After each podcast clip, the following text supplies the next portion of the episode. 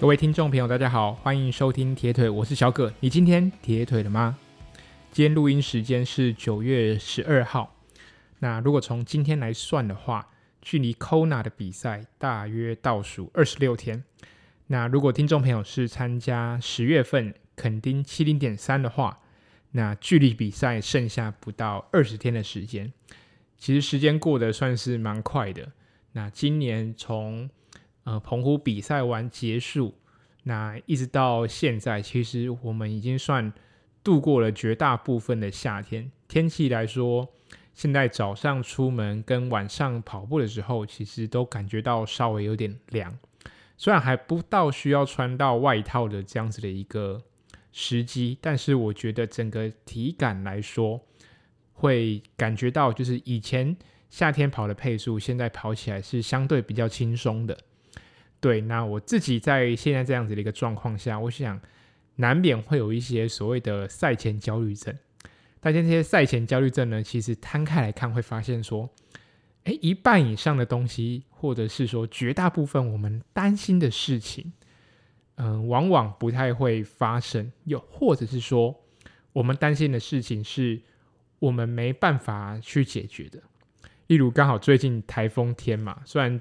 已经台风很久没有经过台湾正中心，那中央山脉很久没有遇到对手。那每次来碰到台湾之前呢，就像是滑球，就直接从旁边这样擦身而过这样子。那难免也会担心，就是嗯、呃，这次出国比赛会不会遇到台风来搅局，那一些航班跟动这些这个状况产生？因为从订机票到确认行程。甚至我自己觉得，在还没真正搭上飞机之前，那些航空公司都有可能会去更改你的行程，这个是非常非常麻烦。尤其是现在，因为去夏威夷，它要经过日本转机，那日本的一些防疫的政策，或者是说航空公司它可能考虑到一些所谓预算上的一个问题，那他会选择去调整，就是飞机的一个班次，让可能原本的三班变成两班。所以你原本定的时间可能会被调整这样子。那因为我上一次出国比赛是二零一九年的伦敦马拉松，那马拉松其实出国比赛算是非常非常简单，你就带双跑鞋跟跑步跑衣，甚至你觉得跑衣跑裤去当地买都 OK 嘛，对不对？跑鞋也去当地买也是 OK，当然是没什么问题。但是比铁人三项毕竟还要打包的行李就是比较多。那虽然不需要带到防寒衣，但是光打包车子这件事情就是已经非常麻烦。因为去夏威夷要经过大部分的人啊，都是飞日航，那日航就规定你的行李要长宽高要控制在两百零三公分，否则它必须多加钱。那这个钱也是蛮可观的，单趟好像都要多两百美金。那如果你觉得 OK，那你去付这个钱，我觉得也是没什么问题。那如果你不想，去特地多摊这个钱的话，那你就要收纳的方式，打包车子的方式就相对会麻烦一点，对，所以这是比较需要花心思的。那我反而不担心自己的一些练习状况，因为我觉得，呃，毕竟十月过后还有十一月跟十二月的一个赛事，算十一月、十二月赛事并没有看得太重，但毕竟我自己的个性是报名的比赛就尽量去完成。那练到哪里就比到哪里，是我自己在这一季给我自己的一个心态一个设定，这样子。那我自己觉得，如果你没有达成这个目标，不代表你没有实力，或是你没有努力，可能我们只是方法不对，或者是刚好就是比赛当天状况没有调整好。那我觉得这个都是听天由命吧。对，那既然你每个月都放了一场比赛，这不是一个很好的现象。大家不一定要去学习，就是把赛事那么安排的那么密集。但只是觉得说，刚好今年又遇到呃 Kona，然后 FXT 也没有参加过这样子的一个状况，就想说，那、干脆就一次就把它参加完。那结果怎么样就顺其自然，我们就尽力尽新的去准备。那大概。你练到哪里，你的比赛的成果就到哪里，然后心情放松，才能够把你当下的一个状态表现出来，是我对我自己的一个要求，这样子。那我自己的调整，因为刚提到十一月、十二月都有比赛，所以我这次去夏威夷的减量的时间会大概往后延。那可能有些人觉得在比赛前三周就可以慢慢开始调整状况，但我会想，可能放在前一周或者是倒数十天再开始慢慢减量，这是我的方法，因为我不需要让状况太早就上来。那如果你的状况太早上来，你后面的两场比赛会变得，我自己会感觉到可能会力不从心。那我避免这样的一个状况发生，所以我把我自己的减量的时间往后挪，这样就是希望能够兼具这十一月跟十二月的比赛这样子。那我觉得更重要的是，你要保持弹性，就是训练本来就是一件算是很累的事情，但是有时候训练是很开心，有时候训练很累，这难免会遇到的一个不同的心境状况。那我觉得保持弹性是很重要。如果你今天很累，你就让自己适度休息，我觉得是很 OK 的。不会说你一定要全部吃完，那少吃一餐、少吃两餐的课表根本不会影响太多。当你当下你可能会觉得说啊，很可惜，或者是说很懊恼，说哎，为什么身体或者是心理就是不想吃课表？那或者是说你没有吃完，你没有因为其他的原因啊没有去完成你的课表，其实不用这样想，对，毕竟。当你比完赛回头来看，你不会认定说，因为我没有执行什么样的课表，然后导致我这样的一个成绩产生。对，往往会让你成绩没有达到目标的。我觉得绝大多数除了练习状况之外，比赛当天的发挥才是最重要的。对，以我现在的状况来说，我会觉得说，对训练保有动动机跟热情，我觉得这个是。比起你今天执行什么样的课表来说更重要，你还要在每一个每一次的练习当中去渐渐了解你的身体，你的身体会给你一个反馈，它会给你一种，哎，你今天够了，练够了，又或者说它会叫你，哎，暂停一下。如果你可以慢慢去培养到，就是说你身体跟你的训练状况是可以连结的，那我觉得这个是一个。不同的状态，不同的一个练习的一个层次，我觉得这个是今年累月可以慢慢去感受。它可能不是一个一年两年就能达到的一个感觉，但是我觉得至少五年的时间在从事这项运动，然后你有持续保持，而不是说，嗯、呃，为了一场比赛，我、准备完，嗯、准备完就休息。那这是是一个不断累积的一个过程。那在这样子的一个过程当中，你会渐渐的了解你的身体，那我觉得这个是一件很吸引人也很迷人的一件事情。这样子，那最近就收到那个是 Kona 寄来的 email，就是 Ironman 寄来的 email。那 Ironman 真的是一个非常赚钱的一个公司。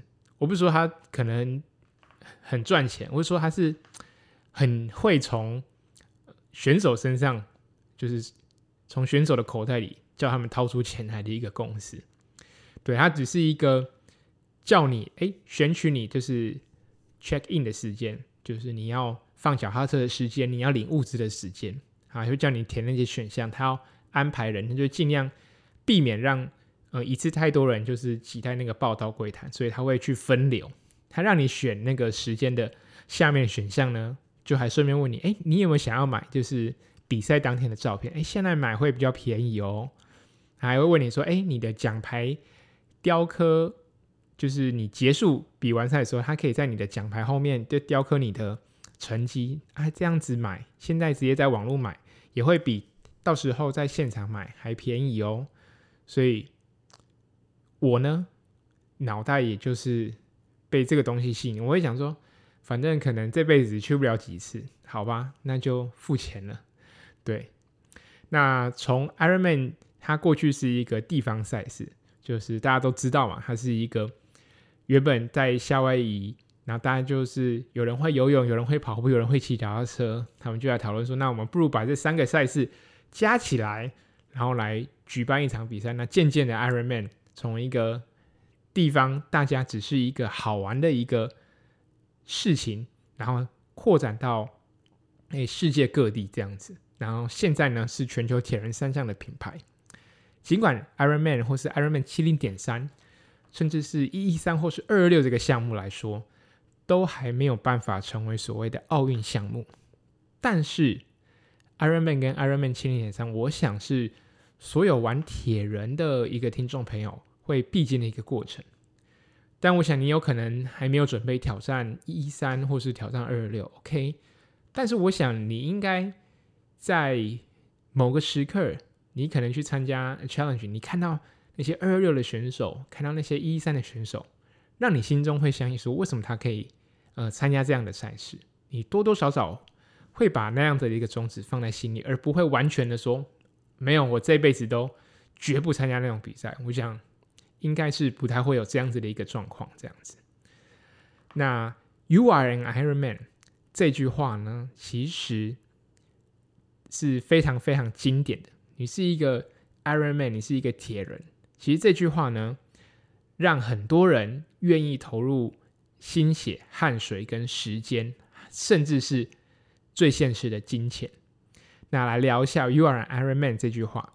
其实从一九八九年至今呢，呃，我们可以看到，呃，某些 Iron Man 的一个赛事终点有一个主持人，他叫 Mike Riley。他从一九八九年至今已经主持了两百一十场的 Ironman，他在每一个选手通过 Ironman 终点的时候，他就会说 “You are an Iron Man”。然后从一九八九年至今，那今年的呃 Ironman Kona 就是夏威夷这场比赛，是他最后一场比赛会拿着麦克风说 “You are an Iron Man”。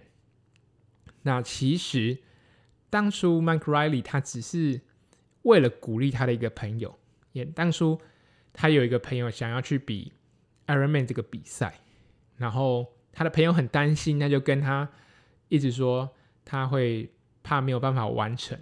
那那一天比赛的时候，他朋友在通过终点的时候就很感动，然后 Mike Riley 就就是突如其来的就跟他说 “You are an Iron Man”，然后他那个朋友就很感动，然后这句话也鼓舞到终点附近的所有的一个观众。然后在接下来后面几个进来的呃选手呢，他又跟他说 “You are Iron Man”。那从此之后，呃，“You are Iron Man” 这句话就一直流传到至今这样子。所以如果你去参加，不论是在台湾或者是世界各地，你到了终点，我想都会有主持人跟你说 “You are Iron Man”。不过最经典的就是 Mike Riley，他在这个声音会其实已经伴随了铁人很长的一段时间这样子。所以，当他要准备退休的呃这一年，那尤其在他的 Facebook 或者是他的 Instagram 上面，很多职业选手给他祝福。那也有人说，其实 Mike Riley 才是真正的 Iron Man，因为其实从一九八九年至今已经是非常非常多年，他必须算是离家背井，然后到世界各地。虽然他的交通费或者是他的机票钱那些住宿，都是 Ironman 公司帮他出，但是毕竟一年三百六十五天，有一半的时间都是在外地，我觉得这也是非常非常辛苦的一个工作。Mike Riley 这次会选择就是放下了一个算是主持棒，放下麦克风，也是因为他考虑到他希望在他剩下的这些时间能够多陪陪家人这样子。那既然聊到 Ironman，就必须来聊一下 Kona 这个比赛。那 Kona 这个东西，这个地点在这里办比赛，对职业选手而言，其实不论是分龄选手还是职业选手，都跑出来抱怨说，在这边比赛太花钱了。那这句这个事件是谁说呢？叫一个 Joe Skipper 选手，他今年参加 Sub 七的一个 project 这样子。那他平常。的风格就算是会比较会去评论一些事情，然后他的个性也是很鲜明。那有些人可能就是喜欢这样的一个选手，那他就是觉得 Kona 太花钱。那可以去比较一下好了。其实先说，其实每一场的 Ironman 跟 Ironman 七零点三，它提供的奖金都是有差别的，毕竟呃规模不一样嘛，或者是说。在每个地方他举办的赛事，他的地方政府可能会多多少少会收取一些经费。那既然规模、地点都不一样，所以他提供给职业的选手奖金都会有差别，这样子。那如果你今天办的是 Ironman 的地区级赛事，例如说你是欧锦赛，你是亚锦赛，或者你是非洲的锦标赛，那像非洲的锦标赛，那就办在南非；欧锦赛几乎都是办在法兰克福。那之前美国锦标赛，我记得应该好像就是 Saint George 这样子。以今年 Saint George 的世界锦标赛来说好了，今年的总奖金是七十五万美金。那七十五万是所有人来分这个七十五万哦，不是说第一名七十五万，然后后面的递减，不是，是所有人来分，男女的职业组来分这样子一个钱，这样子。第一名的选手就是 Blummenfelt，他当时拿到多少钱呢？十二万五千美金。那第二名呢？六万五千美金。第三名四万五千美金。那要到第几名呢？才会低于？一万美金呢？答案是第十一名。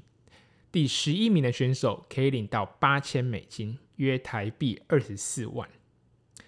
但是要想哦，这个是世界锦标赛，而且是 Ironman 的世界锦标赛，它的距离是二二六。那准备一场二二六的比赛，绝对会比准备不论是一一三或者是 PTO 的赛事，甚至是奥运来说。相对更花时间跟体力付出，不敢说体力付出，但至少他先不要管呃练习的一个状况，光比赛当天他就是需要花比较说多的时间来去完成一场比赛。就 CP 值而言，我可以跟呃今年 PTO 的 Canada 来比较一下。PTO 呃前几期有提过，它是一个一百公里的赛事，游泳两公里，那单车是。八十公里啊，跑步是十八公里，大概的完赛时间就是三个多小时。那在三个多小时跟接近八个小时的比赛来说，今年的 PTO 他第一名可以拿到十万美金，他的第二名可以拿到七万美金，第三名可以拿到五万美金。第一名呢，十万美金只输给 s a n t George 两万五千美金，他的第但是。PTO 的第二名跟第三名的奖金还比 Ironman 的世界锦标赛还要高。最夸张的是什么呢？刚刚提到 Saint George 的第十一名只能领到八千，但是如果你参加 PTO 这个比赛，你可以在第十五名就能拿到一万美金。你看，我拼死拼活，然后比了一场二二六。结果我第十一名，我只能拿八千，但是我参加一场 PTO，我第十五名，我就可以拿到一万美金。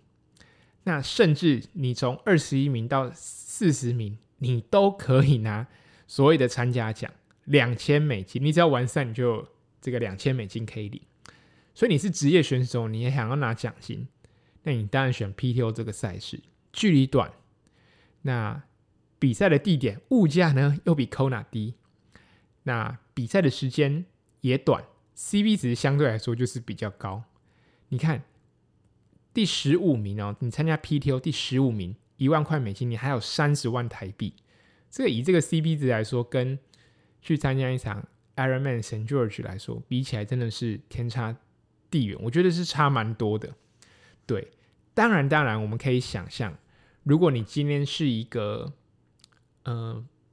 职业选手，然后你又是一个非常有竞争力的选手，那势必啦，以 PTO 跟 Ironman 的这个关注度来说，我觉得能在 Kona 拿下前三名这样子的一个成绩，其实不论先不论奖金如何，它背后的一个商业利益可能是比起这个奖金来说还要更高，尤其是第一名，你看。第一名他用了什么样的品牌？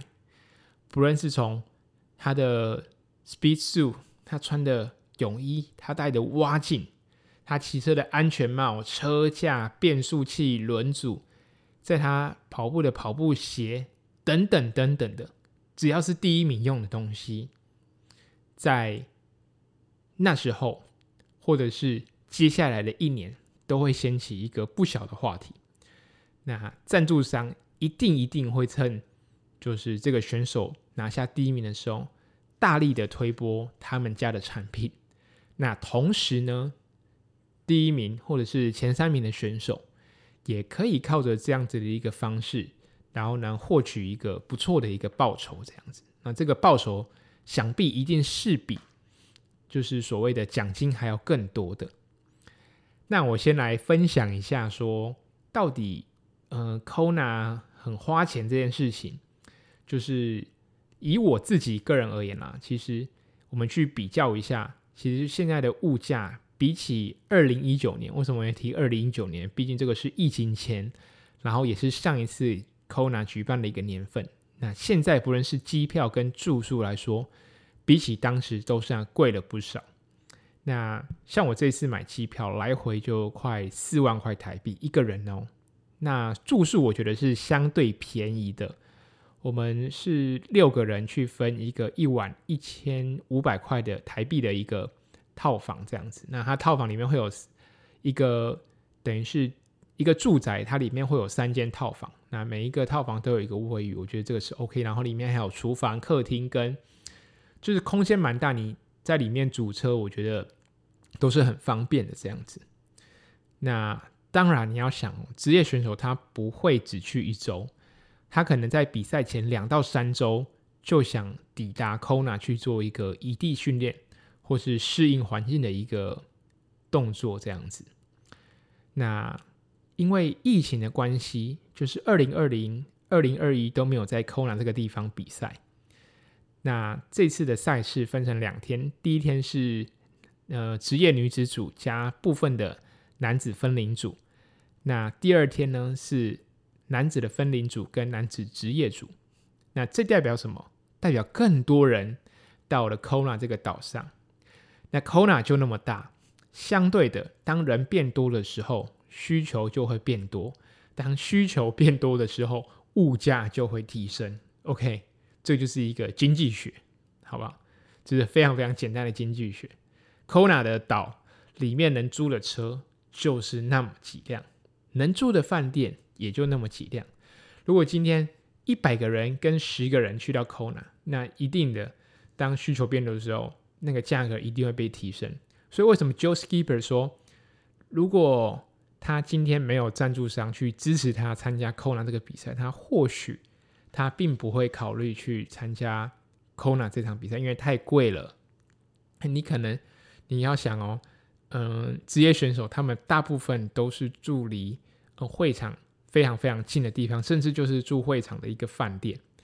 那会场的饭店一天要价，我记得好像就接近三万块台币，这是非常非常可怕的一个数字。这样子，那分龄组的选手更不用说。虽然职业组的选手他们并不用付报名费，那他们只需要付每年呃交给 Ironman 的所谓的会员费，职业选手的会员费这样子。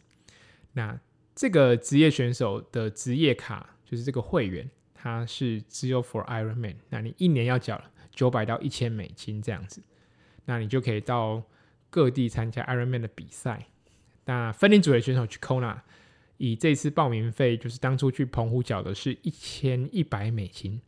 这个报名费比起其他 Ironman 赛事来说，是贵上不少，诶，一万诶，一千一百美金，大约是台币三万多块。我报一场比赛要三万多块，真的是非常非常可观呐。那以我们分龄组来说，因为我们这次住的离会场稍微比较远，所以我们还要去租车。那你说租车多贵呢？嗯，我在录音前有查了一下，如果你现在去上网，然后看一下那个车子的价钱，一台 Toyota 的。RAV4 一天要台币一万一千五百块，这不包含油钱哦。所以这样子的一个夸张的一个物价来说，为什么会让大家去嗯讨论去 Kona 这场环境？当然，我想对可能第一次去，或者是说可能才去不到几次的选手来说，他觉得 OK，而且他可能很久没出国，他愿意花这个钱。但对职业选手来说，这个真的是非常烧钱的一个事情，这样子。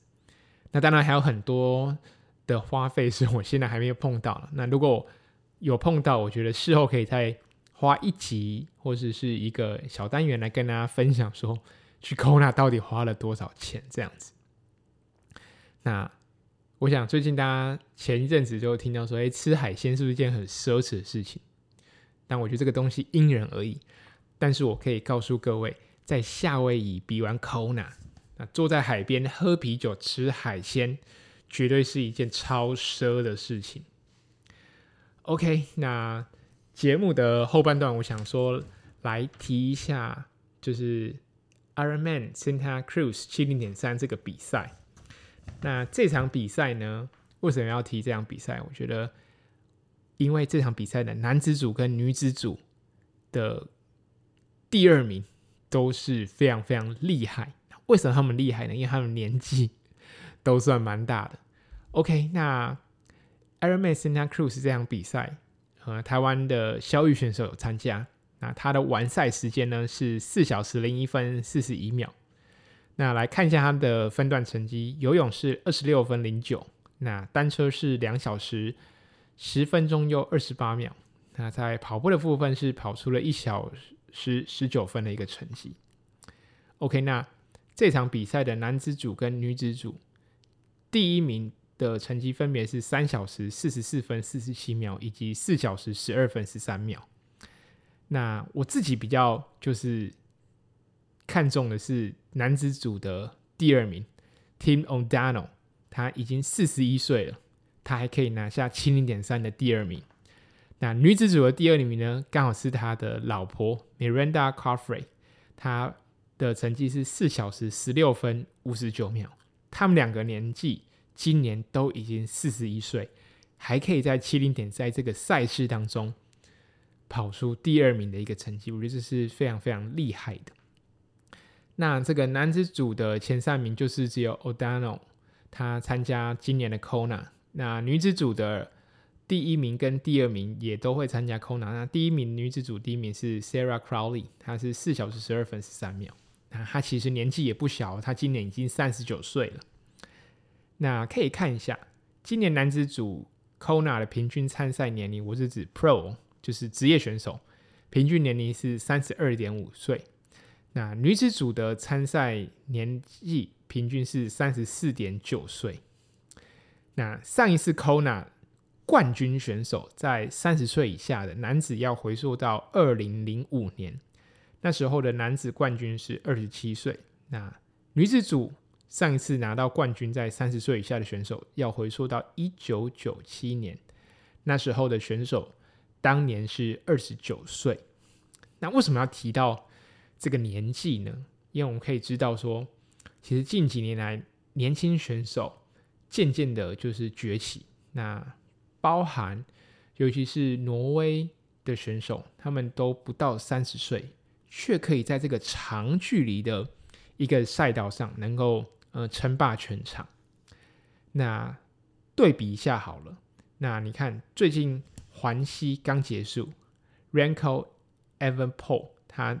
的年纪是二十二岁，那甚至英国最近办了一个比赛，就是 Great North Run，But Kelly 他一小时零一分零一秒完成，那他已经也是四十几岁。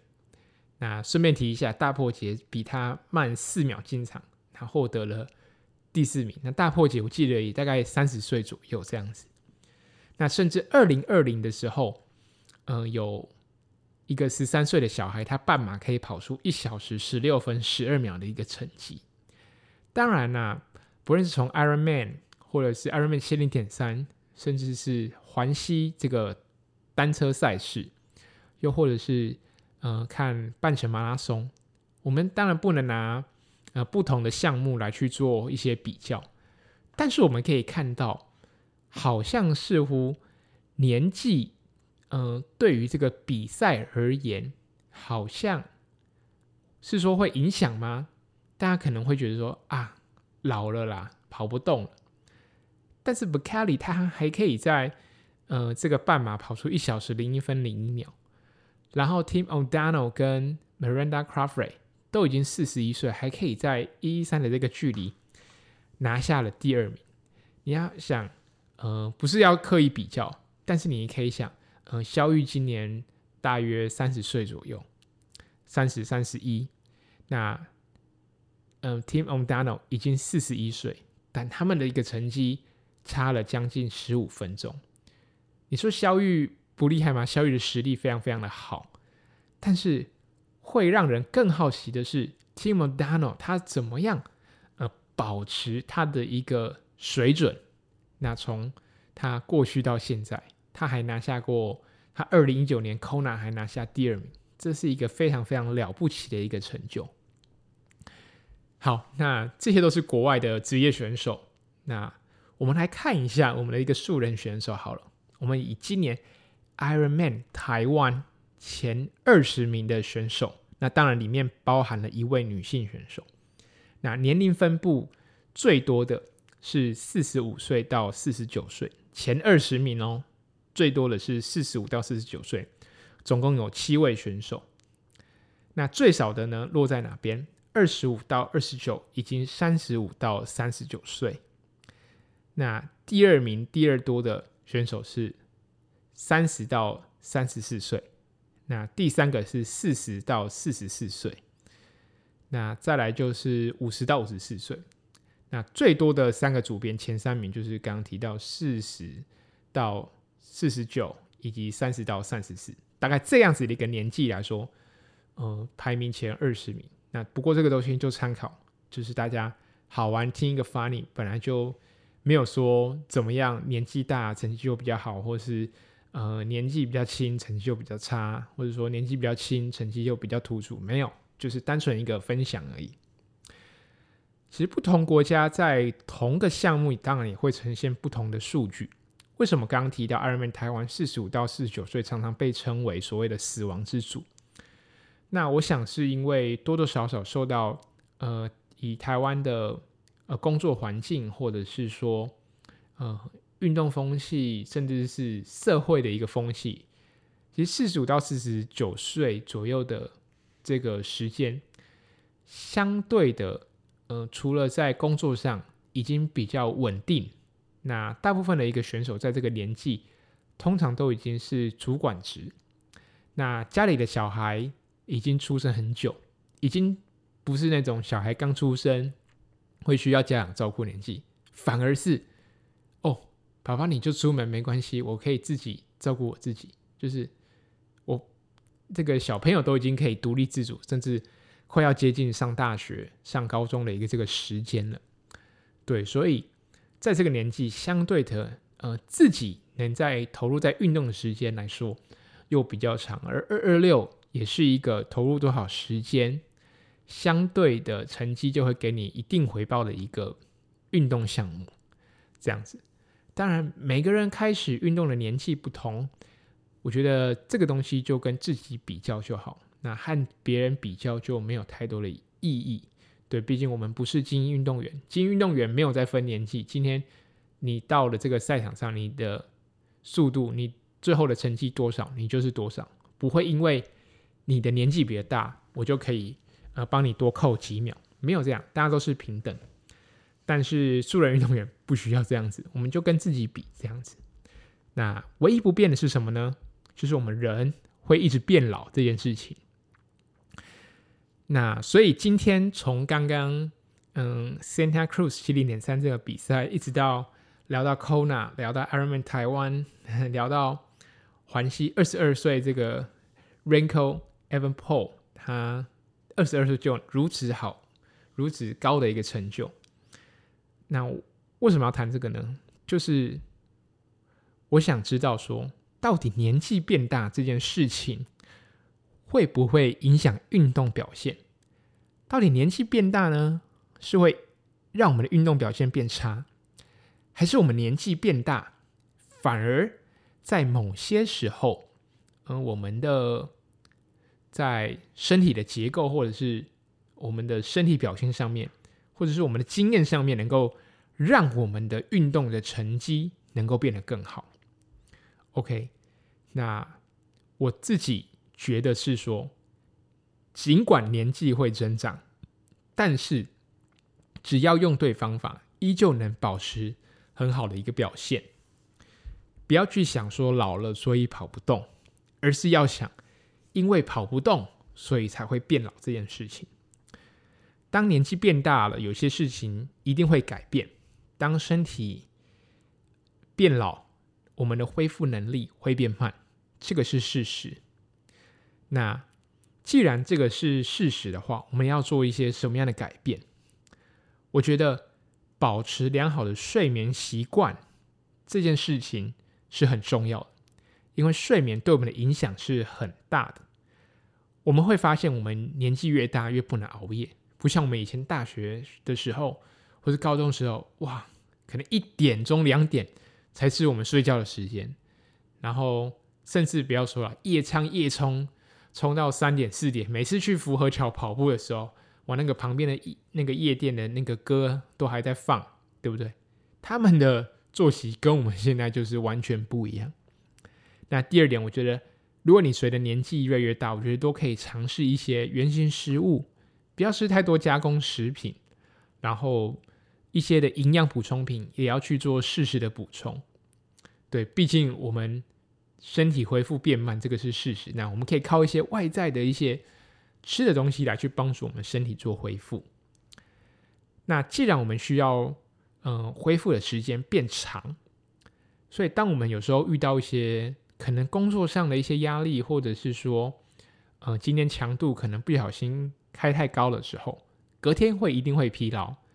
那这时候我觉得有时候不要勉强自己去完成呃课表。就是你不要去硬上，你觉得今天身体叫你说，哎，可以放慢一点，或者说我今天身体不想动，你就不要去勉强，没有关系。那我觉得也可以去多做一些重训。那重训有什么好处呢？第一个，它可以保持你的身体的肌力，年纪大了，肌肉流失也会比较快。那透过重训呢，保持肌力的时候。可以避免受伤。年轻的时候受伤，可能一个月不运动，体能会掉，这是事实。但对一个年轻选手，他要把这个体能找回来，其实花的时间跟年纪大的选手比起来，就比较快。对，那重训还有一个什么好处呢？就是可以改善呃经济性，当然不是纯靠重训，它可能需要一些呃协调性的训练、功能性的训练。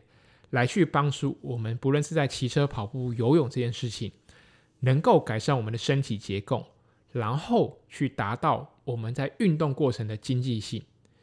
既然我们体力、力量拼不过别人，那我们改善我们身体的经济性，那就可以缩小与呃年轻选手或者是年轻一辈呃选手的一个距离。这样子，那我觉得也可以尝试不同的运动，做一些交叉的训练。那不一定要一直维持呃做游泳、单车、跑步这三件事情，可以多去爬爬山，多去潜水，多尝试打打羽毛球也 OK，或者是打打篮球，让身体做一些横向的一个移动，因为铁人三项的运动全都是一直往前、不断往前的。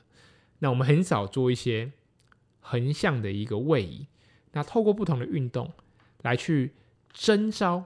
我们不同的一个神经，这也是很重要的。那我觉得另外有两个，就是可以多花一些时间。刚刚提到，现在年纪变大，练习的时间变多。那这时候如果能花更多的时间在自己比较不擅长的一个项目，我觉得也可以让成绩有所提升。为什么？毕竟你年纪越大，你要跑快，你能跑得多快？你进步跑步要进步五分钟，或者是单车要进步五分钟，那需要花的时间体力上来说，可能就是比较多，因为你经接近你的天花板。但如果你今天的弱项是游泳，你多花时间在游泳上，我只要每每个礼拜多去游一次到两次，或者是我好好找一个教练，好好的上游泳。那既然如果游泳是我的弱项，我透过这个教练让我的游泳能够进步，那我原本的弱项不一定会变成我的强项，但至少它进步的幅度就会比较快，投资报酬率这件事情就比较高。那我觉得，如果你是一个年纪比较大的一个选手，我觉得一个很重要。如果你是一个已经玩铁人三项一段时间的，我觉得保留数据这个事情也是很重要的。就是你可以在每年不断的回顾过去，或是过去几年你的一个运动表现，那可以当做你每一年的训练的一个依据跟参考。那最后我想提的是说。呃，铁人三项是一个关乎生活的一个运动。如果你要在你的铁人三项有好的成绩，那相对的，你必须兼顾好你的生活。OK，今天聊的稍微比较长，然后跟大家报告一个消息呢，就是二零二三年的波士顿马拉松已经开跑了，就是报名开跑了。那它的比赛的日期呢，是在明年的四月十七号，那申请的时间呢，从九月十二号到九月十六号。那你 BQ 也你要达到那个 Boston Qualify，你的计算的日期，你必须你的完赛证书的日期要在二零二一年的九月之后。那申请的 BQ 年龄是依据。二零二三年四月十七这一天，你是几岁？你的你的 qualify 的那个年纪就是几岁这样子？那最后补充一点，如果啦没意外，如果我们的张玉成呃棒球选手没有在明年转队的话，你就是明年想要去波士顿跑马拉松的一个听众朋友，你如果。进场就有机会看到张玉成穿上红袜队的球衣，然后站在我们呃美国职棒大联盟的球场上。因为我觉得去美国就是去波士顿，去他们的 Fenway Park 看一场比赛是一件非常享受的一件事情。那甚至你可以到洋基球场看 Aaron Judge。那跑步式的马拉松，我想尖叫隧道一定是全世界最美丽的一个隧道。那如果你要去跑步式的马拉松，我觉得一定要去查尔斯河畔跑步。那我觉得这是非常非常享受的一件事情。